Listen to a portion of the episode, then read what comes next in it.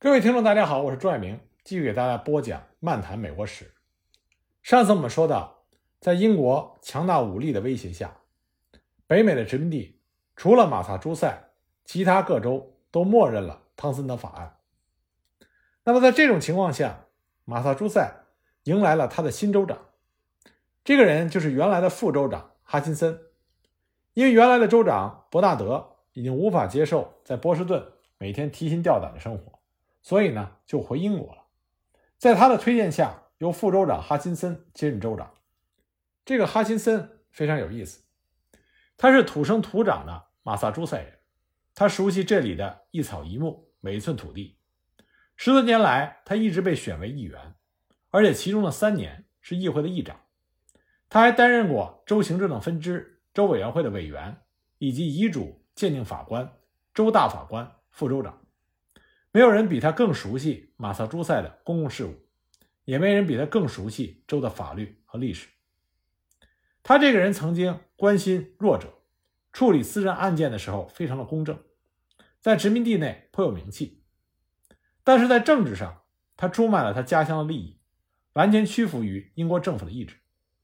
他知道英国内阁最想要的就是马萨诸塞的屈服，他利用自己对马萨诸塞的熟悉。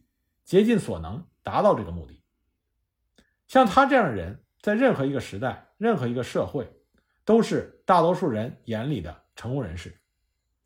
那么，成功人士有一个共同点，就是随着年龄的增长，他的锐气逐渐消失，更多的是圆滑、世故，甚至胆小如鼠。这是因为他不能舍弃的东西越来越多。不过，也正是因为哈钦森，他患得患失。他既害怕招致波士顿民众的报复，而不敢全力的执行英国议会的法案。他既匍匐于英国政府之前，又在马萨诸塞殖民地人民面前提心吊胆，两头不讨好。为了应付英国国内的议会以及殖民地的人民，他表面上同情殖民地的自由，谴责英国议会未经殖民地同意征税。他故意向人们泄露一些据说是写往英国的信。信的内容就是他如何的热爱自由，热爱家乡。他向人们抱怨说，因为这些信，他在英国备受排挤。其实这些信从来没有发往过英国，只是用来欺骗大家的。他极力撇清与前任伯纳德关系。他甚至对富兰克林说，伯纳德是一个虚伪奸险的人。他这样做无非是想让大家觉得他是一个志同道合的人。但实际上，哈辛森是由伯纳德推荐。才担任州长的，而且他和伯纳德的关系密切。那么，同时为了保全自己的利益，哈金森利用他对马萨诸塞的深刻了解，他向英国内阁建议了许多对付马萨诸塞的计划，包括撤销马萨诸塞宪章、禁止渔民出海捕捞、切断马萨诸塞的生路、在波士顿建立城堡等等。后来，英国政府针对波士顿惩罚令的内容，也正是这些建议。可见哈金森这个人，只考虑自己的利益和自己的前途，对自己家乡的父老乡亲毫无怜悯之心。他也知道自己的有些建议过于的歹毒，他自己都不敢写出来，只敢通过口头表述。他还要求英国政府隐瞒他的行为，甚至要求将他的信件一概烧毁。那么，正是因为像他这样一个人，在马萨诸塞当上了州长，形势。也就将进一步的恶化。一六六九年的夏天，民间抵制英国商品的运动并没有放松，大家的热情没有稍减。这个时候，人们发现州长伯纳德与副州长哈金森的儿子违背了大多数人的意志，拒不签署不输入英国商品协议。那么，在波士顿镇会议大厅举行的商人大会上，大家通过决议向哈金森告知他儿子的不当行为。并且暗示他也是同伙，暗地里输入英国商品，同时挨家挨户签订协议书，要求大家不要购买这些人的商品。八月十四日，波士顿又举行了传统的反教皇节和取消印花税纪念游行，大家热情高涨，高唱着自由之歌。但也正是在这一天，奥蒂斯受到了英国官员指使流氓的袭击，头部受到了重伤，虽然不久之后伤愈。但留下的后遗症造成了精神上严重的创伤，处于半痴呆状态，生活无法自理，逐渐退出了政治舞台。不久之后去世，致使这位美国独立的先驱没有能够亲眼见证美国的独立。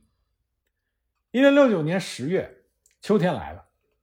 这个时候，一艘满载着茶叶的货船驶入了波士顿港口。这批茶叶是哈金森儿子的。人们聚集在港口抗议这种明目张胆的输入英国商品的行为。英军希望提供保护，将茶叶卸下，但是哈金森不敢得罪波士顿的民众，没有授意军队行动，而是将这些茶叶运回英国，并且让儿子签署了不输入英国商品的协议。由于没有民事官员的授权，英军不敢行动。只能作为旁观者见证了波士顿的胜利。十月十八日，波士顿镇再次召开了镇大会。参加会议的人在会议上说：“我们的会议是合法的，人们在这里可以畅所欲言，能够自由表达思想的会议怎么会是非法的？这种会议是独裁者的噩梦。但如果不是独裁者，你为什么要怕他？我们将很高兴，如果英国与殖民地的关系能够恢复如初，但不只是。”汤森德法案必须完全取消，而且军队也必须撤回。我们只是希望作为英国人的权利不被侵犯，希望我们头顶上的天空将再次晴朗无云。英国军队在这里也是束手束脚，百般的不如意。根据州法律，波士顿镇的民事警官随时可能将英国的士兵们送上法庭。警官们也尽心尽力地维护着民众的自由与安全。虽然对英国士兵的定罪，经常被英国官员上诉到法国重审而免于法律惩处，但也是非常的狼狈不堪。看到英军的这种窘态，塞缪尔·亚当斯在镇会议上说：“一支只会在大街上游行的军队，只能被妇女与儿童所耻笑。军队是在边境防务的，而不是驻扎在居民区。驻扎在镇上的军队是自由的天敌。”那么，再来看看其他州的情形，不输入英国商品运动。纽约执行的也非常的彻底。由于英国政府曾经暂停了纽约的议会，纽约人对英国政府也一直没有什么好感。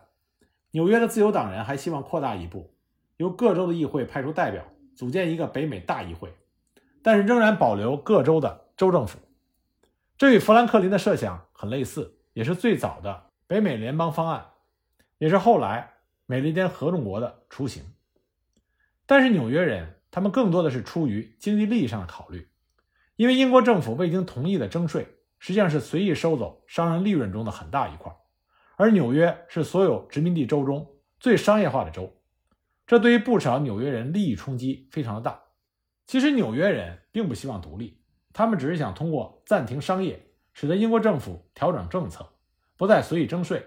如果能够达到这样的目的，他们也就心满意足了。不过这个时候，作为北美三大港的宾夕法尼亚州的费城，对于不输入英国商品仍然态度极为消极。为了团结他们，波士顿人不得不放弃更为激进的做法。实际上，宾夕法尼亚在美国独立的进程中一直处于比较消极的那一个。不过，最让人意想不到的是，北美殖民地的抗争居然带来了英国民众的觉醒。当时的英国工业重镇伯明翰。人们渴望北美殖民地一样的自由，所以大批的熟练的手工业者就移民到了北美。同一年，在北美殖民地的影响下，不少地方召开了与镇会议、自治议会相似的公共会议。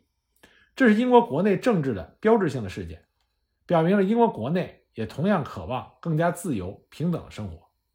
在约克郡诞生了第一个郡公共会议，表达了对议会剥夺他们的议会席位。对英国各郡议会席位分配不合理的不满，而英国报界也出现了从未有过的大胆表达对于议会权力与公共意见的看法。有的报纸大胆地写道：“难道公共意见将永远屈服于议会吗？”爱尔兰更是表达了对北美殖民地的同情，同时也发泄了自己的不满。他们说：“人们离开母国来到蛮荒之地，无非就是为了自由。”他们自然憎恶专横的英国议会，憎恶虚伪伪善的主教，而这种影响最终反映到了英国议会。一七七零年二月，英国议会讨论了约克郡对于他们没有席位的申诉，议会对此进行了激烈的辩论。有人指出，这个国家如果堕落，最大的可能是因为议会对人民权利的侵害。这里所指的不是大多数人出售了他们的权利，而是议会背叛了他们。人民如同我们一样知道他们的权利与利益，但是现代议员由大土地主、大贵族选出，而不是最能代表人民利益的有识之士。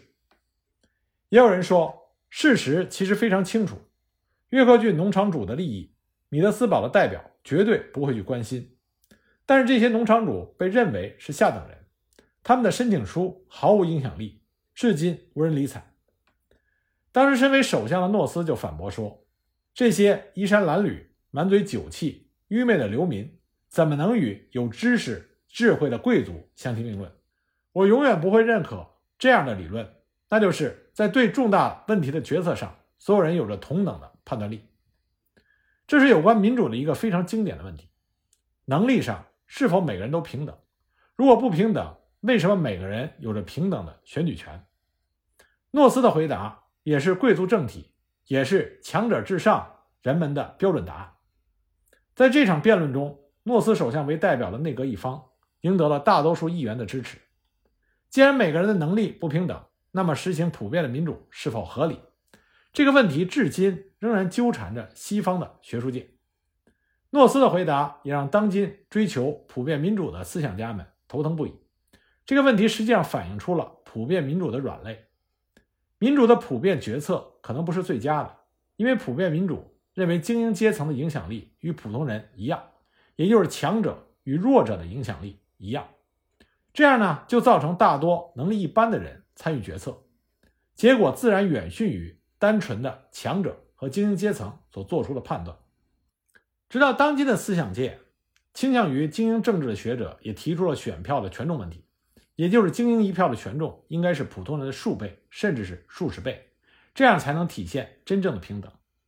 但这样的设计又有违于普遍的民主下人人平等的原则，因为人的能力确实有高低上下之分，一人一票实际上并不平等。但是这里我们忘记了，人类文明存在的根本目标是什么？人类文明存在的根本目标，就是强者和弱者之间的相互尊重。相互包容，人类文明的发展就是为了逐渐消除掉弱肉强食这种动物的本能。这个是我们人类文明存在和发展的根本目的之一，是大的前提。对任何目标的追求都不可能是一帆风顺。越伟大的目标，越终极的目标，越需要我们在痛苦、彷徨、疑惑中不断的努力。在我们人类文明的发展过程中。我们一定要清楚，哪些是长远的、终极的、大的目标，这些是在人类文明相当长的时间尺度里不能变的。我们不能因为眼前的一些短期的困难和短期的利益，来放弃对长期根本目标的坚持和追求。我们人类文明要想不断的进步和提高，在这一点上一定要有清楚的认识。那么我们回到英国议会的上院，威廉·皮特他也慷慨发言，他指出，大英帝国疆域之内存在这么多不满的地区，足以引起大家重视和反思。而最边远的北美殖民地，恰恰是人们纯粹追求自由而建立，自由的根基最为雄厚，也最为枝繁叶茂，是整个大英帝国中最体现英国宪政精神的地区。在这种地方继续违宪下去是极其危险的，很有可能引起最激烈的反抗。而这种对英国宪政的侵犯将延伸到帝国的其他地区。最令人担心的是蔓延到英国的国内，影响到王室、议会这样重要部门的运作。如果这样，将危害英国国家的根本，颠覆国家的基础。这就是自由。威廉·彼特的发言是深刻的。高瞻远瞩的，这也是他一贯坚持的观点。对自由的伤害会形成习惯，而最终危及自身。为了使英国能够更加健康稳定的发展，威廉·皮特他极具远见地提出贵族与民众密切结合的政体。但是这些直到六十年后才得以实现，而在当时是遭到了讲究门第出身的贵族的一致反对。人总是不愿放弃自己手中的权力，因为权力。能够带来利益和快感，而英国国王乔治三世他的立场也更为坚定。他斩钉截铁地说：“我宁愿退位，也不会同意威廉·皮特的想法。当卡姆登这位亲北美殖民地的政治家谴责他的同事们对殖民地的构陷之后，乔治三世马上就撤了卡姆登的职。在上至国王，下至普通议员这些强大反对力量的共同作用下，同情殖民地的微弱声音很快就被淹没了。议会以绝大多数通过了维持汤森德法案的决议，这再次将北美民众燃起的一丝希望给彻底的扑灭。但是此时的波士顿。人们自然无法知道英国议会发生的事情，他们只是觉得自己合情合理的争取应有的权利。这个权利是来自于圣经自然法，也来自于英国的传统。塞班尔·亚当斯说，英军必须迁入城堡中，而且指挥所必须同时迁出波士顿，这是州长根据法律能做到的事情。牧师库珀也说，这些军队侵蚀了我们的道德，从任何角度来说都是对民众的压迫。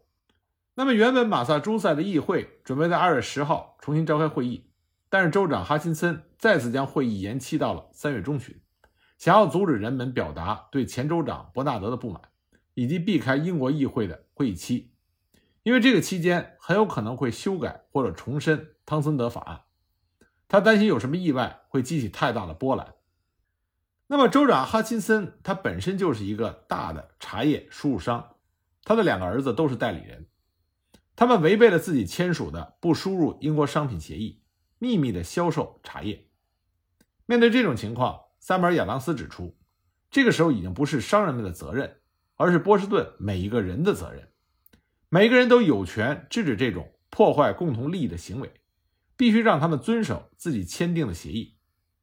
于是，波士顿商人，在召开会议讨论之后，决定一起前往哈钦森的住处，抗议他的儿子无视自己签订协议的行为。